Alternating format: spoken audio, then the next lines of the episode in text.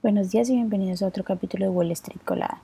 Hoy viernes 18 de agosto los futuros del Dow Jones bajaron un 0.14%, los futuros del S&P 500 bajaron un 0.19% y los futuros del Nasdaq bajaron un 0.32%, mientras que los futuros del petróleo estadounidense bajaron hasta los 89,19 dólares el barril y los futuros del Bitcoin bajaron un 5.38%.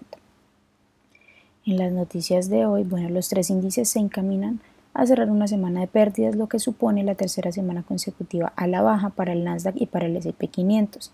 El Dow Jones, por su parte, se encamina a su peor semana desde marzo. Durante esta semana el mercado ha recibido una serie de resultados de los grandes minoristas encabezados por Walmart, que cotiza con el ticker WMT, aunque a pesar de los buenos resultados las acciones bajaron debido a la disminución de las ventas en USA. Por otra parte, Target, que cotiza con el ticker TGT, y Home Depot, que cotiza con el ticker HD, subieron ligeramente, pero se mostraron cautelosos ante la persistente debilidad de los artículos cada vez más caros. Las hipotecas a la tasa fija de 30 años superaron el 7% esta semana, según la encuesta de hipotecas primarias de Freddie Mac, que supone el nivel más alto registrado en más de 20 años. Las acciones de Ross Stores, que cotiza con el ticker ROST, subieron más de un 5% después de que la empresa superara la expectativa del segundo trimestre.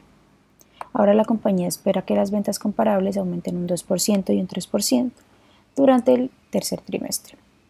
CBS Health, que cotiza con el ticker CVS, afirmó que la pérdida del contrato de PMB no tendrá repercusiones a corto plazo, después de que Blue Shield of California anunciar un nuevo acuerdo para la gestión de beneficios de la farmacia en sustitución de la unidad PBM de la compañía CVS Caremark. En otras noticias, las acciones de XPEV, que cotiza con el ticker XPEV, bajaron un 7% tras registrar una pérdida trimestral récord desde su salida a bolsa. La compañía registró ingresos de 693.7 millones de dólares.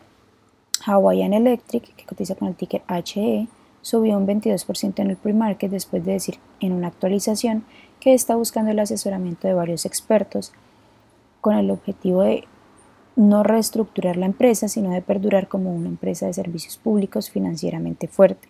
La compañía también informó que ha restaurado la energía a más del 80% de los clientes en Maui que han estado sin electricidad desde la semana pasada.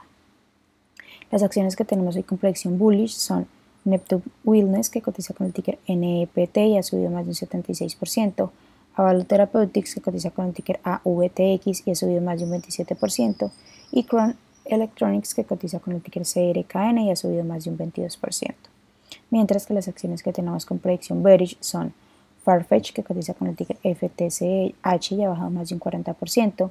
Atheris, que cotiza con el ticker ATHX y ha bajado más de un 33% y Servomet que cotiza con el ticket CRVO y ha bajado más de un 26%.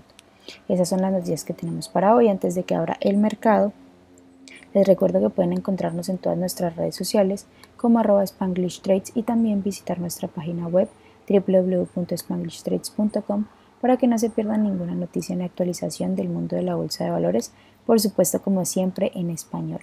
Muchísimas gracias por acompañarnos y por escucharnos. Los esperamos de nuevo el lunes en otro capítulo de Wall Street Colada.